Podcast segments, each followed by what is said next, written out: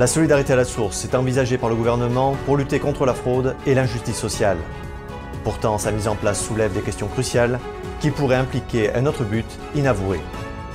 Face à la prédominance des réseaux sociaux, des professionnels de santé alertent sur la charge mentale supportée par la jeunesse, qui a de plus en plus de mal à se défaire de son attachement à ces plateformes. Le minimalisme prône essentialité et frugalité. Cette tendance au dépouillement remporte un franc succès auprès des décroissants, mais pourrait s'avérer être aussi un marqueur social. Le métier de berger semble avoir un regain d'intérêt. Entre envie de déconnexion et rapprochement à la nature, ces nouveaux adeptes n'ont pas peur de couper avec nos vies modernes. Bienvenue sur Nouvel Horizon. Je suis Anthony Bluto. Voilà maintenant plus de trois ans que le prélèvement à la source a été mis en place et est venu renchérir d'une ligne nos fiches de paix. Mais aujourd'hui, comme un reflet dans le miroir, le gouvernement envisage de mettre en place ce coup-ci la solidarité à la source.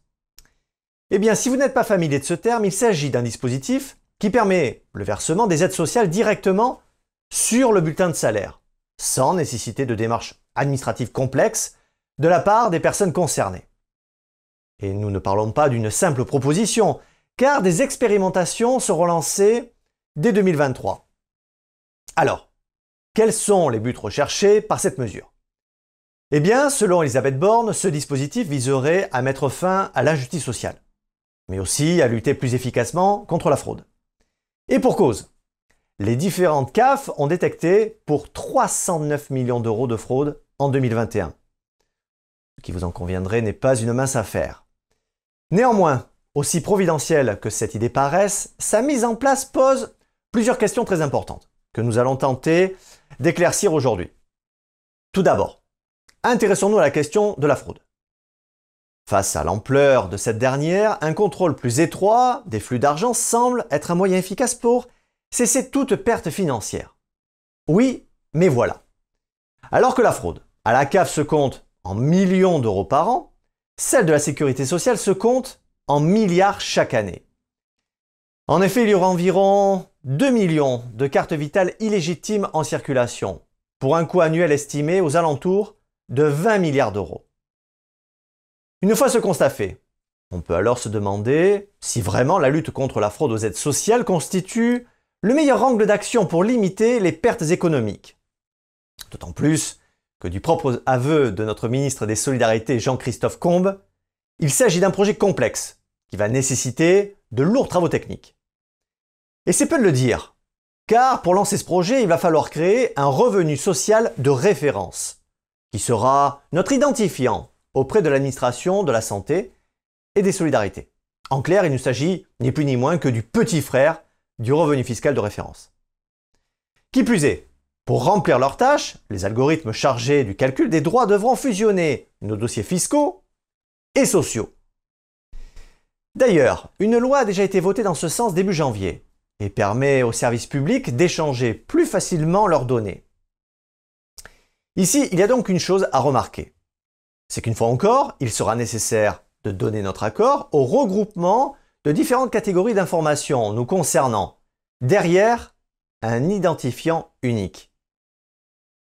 Et cela n'est pas sans rappeler le projet de portefeuille numérique européen dont nous avons déjà parlé dans une autre émission. Et puis il y a encore d'autres angles de réflexion concernant la solidarité à la source. Par exemple, intéressons-nous à la question des droits et des devoirs. Comme nous disions, il apparaît pour le moment qu'il sera impossible de refuser le versement de ces aides sociales.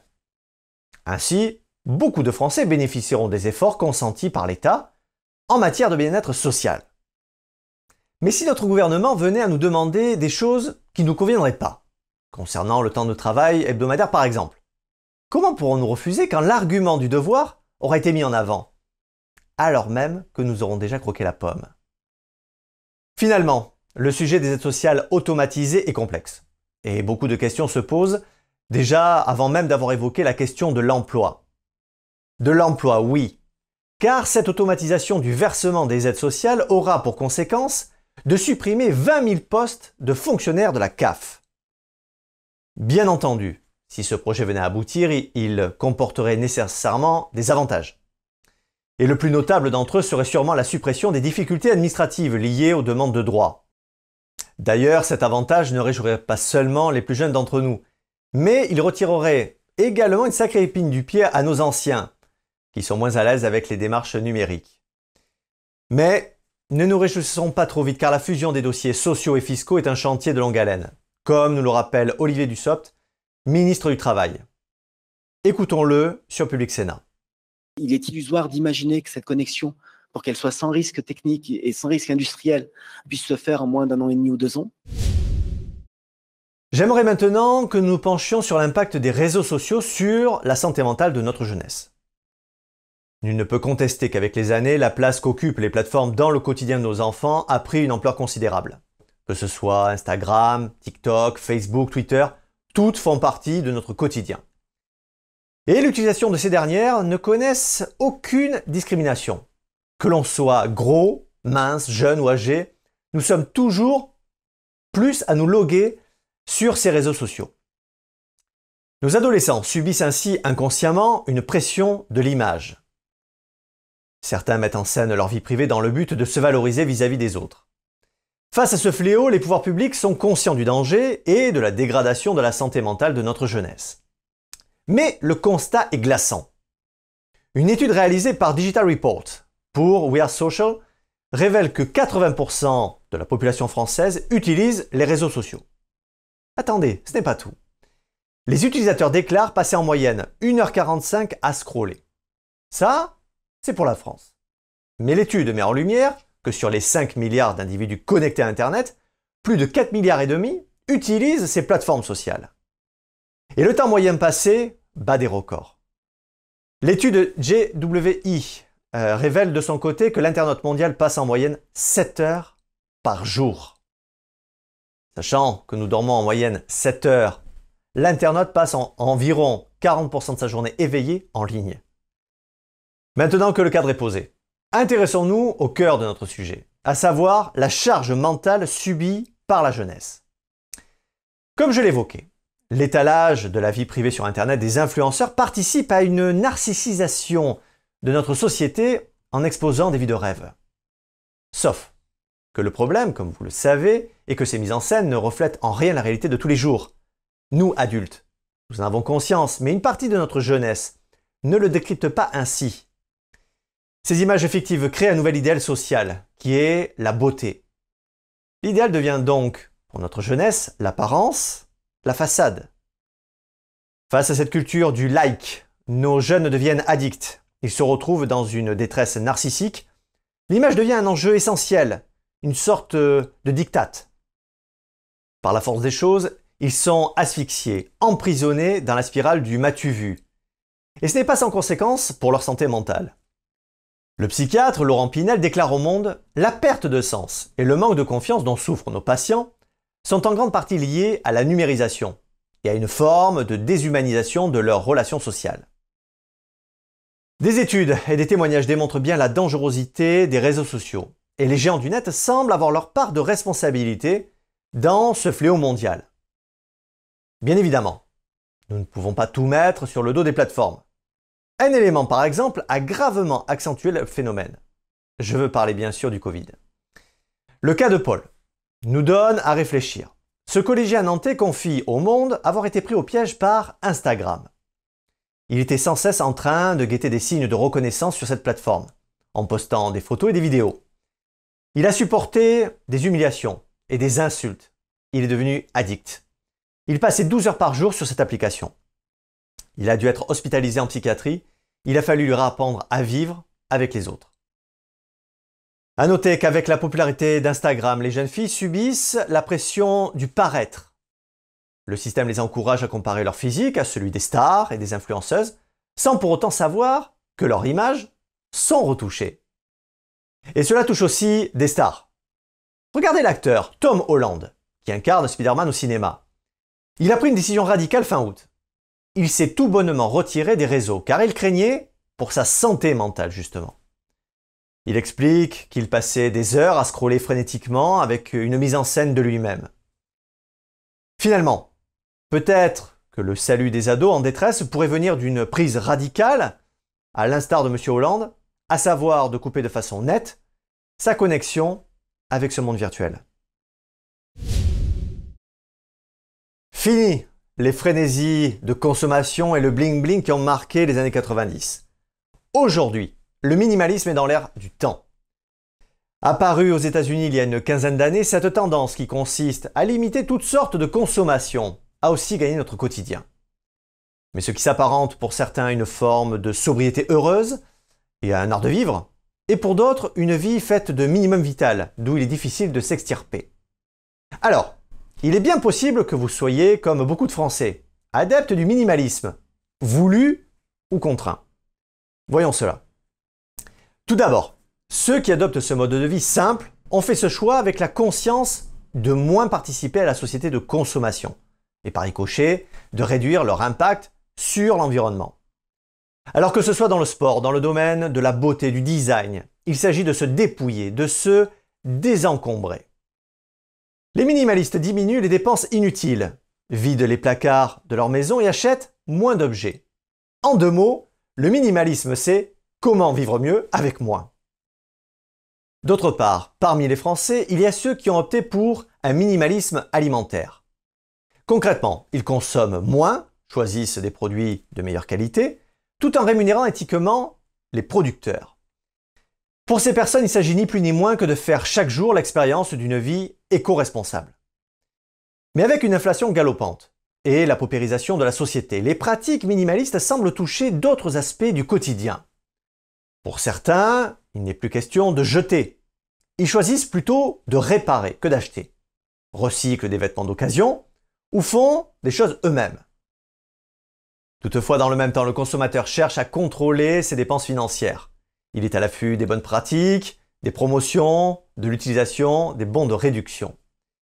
Le concept minimaliste s'invite aussi dans le monde du travail. Rien de surprenant, me direz-vous. Le salarié est aujourd'hui à la recherche d'un équilibre entre sa vie personnelle et sa vie de salarié. Son engagement professionnel se limitera uniquement à ce qu'exige sa fonction. Notons toutefois que cette volonté de consommer moins et de vivre différemment dépasse aujourd'hui le simple phénomène de mode. Dans une vidéo postée sur YouTube, Aurélie fait son bilan de 10 ans de minimalisme. Outre ses choix de se défaire d'objets inutiles, elle avoue que cette pratique a eu des effets bénéfiques sur son mental. Elle a pris conscience de sa peur de manquer et travaille sur son lâcher-prise émotionnel. Elle déclare Le fait de laisser de côté tous ces objets qu'on garde au cas où il se passe quelque chose, ça permet aussi de prendre confiance en soi parce que finalement, en gardant un petit peu comme ça des béquilles, eh bien on alimente cette croyance qu'on n'est pas capable de gérer. Mais être minimaliste n'implique pas nécessairement de moins dépenser. Les marques l'ont bien intégré dans leur marketing et doivent rester désirables aux yeux des classes moyennes et supérieures occidentales. Il n'y a qu'à voir le succès des émissions TV comme La magie du rangement de Kondo ou sur les reportages sur les tiny house. Elles vont dans le sens de posséder un nombre limité d'objets qui ont du sens et qui diffuse une histoire qui plaît. C'est pareil en matière de beauté. Les marques avec la tendance skip care misent sur une forme de dépouillement plus respectueux de la santé et de l'environnement. Ainsi, elles proposent des gammes de soins multifonctions qui privilégient des ingrédients basiques et propres. Alors, existe-t-il un minimalisme à deux vitesses? Sans aucun doute. Pour vous donner une image simple, d'un côté, il y a ceux qui perçoivent la sobriété comme une forme de prestige et d'ostentation responsable et écologique. Souvent, ceux qui choisissent de travailler et de gagner moins sont souvent des personnes qui ont pu bénéficier en amont de confort que permet la société de consommation. Ils ont déjà pu atteindre ce qui est jugé comme étant le minimum à acquérir socialement. Ainsi, Fanny Paris, anthropologue, explique que le minimalisme en Occident est avant tout consumériste. Malgré les apparences, il n'a rien de contre-culturel. A contrario, ceux qui manquent réellement de moyens financiers n'ont pas d'autre choix que de pratiquer un minimalisme subi. C'est le cas pour des millions de Français qui subissent une déconsommation contrainte due à une baisse de leur pouvoir d'achat. Mais pour la sociologue Anne de Rugy, vivre avec un minimum et consommer peu n'est pas réservé aux classes moyennes et intellectuelles.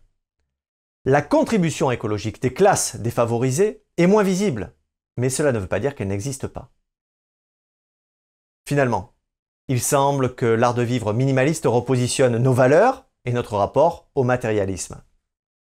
Cet engagement préfigure-t-il la transition, disons, vers un monde plus vertueux? Imaginez-vous seul à la montagne pendant plusieurs mois avec en fond sonore le bruit des cloches, les brebis qui bêlent et l'odeur pure de la ferme. Bon, si cela ne nous fait pas rêver, sachez que de nombreux Français sont attirés par ce mode de vie quelque peu atypique. Chaque année, le métier de berger attire même de jeunes diplômés en quête de calme et d'air pur. Commençons par parler de ce métier millénaire.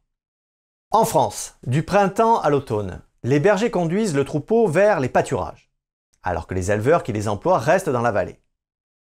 Si le métier a quelques airs de vie bohème, selon Reporter, le travail est dur et les semaines de travail peuvent comptabiliser jusqu'à 80 heures. Les salaires, quant à eux, ne sont pas non plus au rendez-vous. Les conditions sont difficiles, mais cette année, la sécheresse a été la goutte d'eau qui a fait déborder le vase. Ce n'est pas seulement la difficulté à abreuver le troupeau qui a posé un problème. L'herbe a vite séché et a rajouté un défi de taille au berger. Si le cas de cet été devient la norme, ce métier ancestral pourrait être menacé. Mais alors, Qu'est-ce qui peut bien attirer des jeunes dans les pâturages malgré autant d'inconfort? Première réponse, la reconnexion à la nature semble être parmi les principales raisons de ce choix de vie. Pourtant, la montagne n'est pas la seule destination des bergers. Certains d'entre eux ont eu l'idée d'amener leurs troupeaux dans les villes. Que ce soit dans les parcs, au bord des rivières et des fleuves, et dans les zones forestières, les moutons se font un plaisir d'y brouter le moindre brin d'herbe. L'avantage ici est triple. D'un côté, le bétail est nourri, et de l'autre, les propriétaires terriens seront délestés de la tonte et du fauchage. Sans oublier bien sûr le plaisir de se reconnecter avec ces animaux à deux pas de chez nous. L'imagination des bergers ne s'arrête pas là. Certains ont eu l'idée de fabriquer des glaces avec le lait de leurs brebis. Le 26 juillet dernier, sur France 2, des artisans glaciers se sont exprimés sur leur savoir-faire. Installés dans les Pyrénées-Orientales, ils prennent grand soin de leurs brebis pendant la traite, allant jusqu'à leur faire écouter de la musique classique. Ce métier millénaire pourrait donc avoir encore de belles années devant lui. Pour preuve, cette année s'est tenue la 17e génération des Olympiades, des jeunes bergers. Cette euh, compétition annuelle rassemble les élèves d'établissements agricoles âgés de 16 à 24 ans. Chaque année, l'événement rassemble plus de 700 passionnés désireux d'obtenir le titre de meilleurs jeunes bergers de France. Merci d'avoir suivi Nouvelle Horizon. Prenez soin les uns des autres et restez libres.